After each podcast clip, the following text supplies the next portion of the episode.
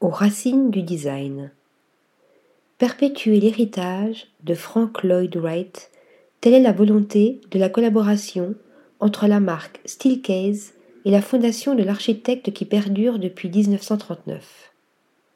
Toutes deux souhaitent mettre en place des collections de beaux meubles, de textiles et de revêtements muraux issus de l'imagination de ce visionnaire prolifique.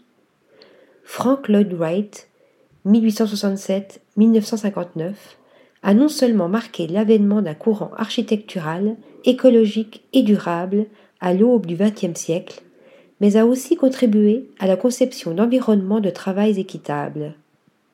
Cette nouvelle collaboration démarre avec une gamme inspirante de bureaux intitulée Racine, disponible depuis juin dernier. Les pièces sont à la fois des réintroductions et des réinterprétations du mobilier utilisé dans le bâtiment administratif de C. Johnson.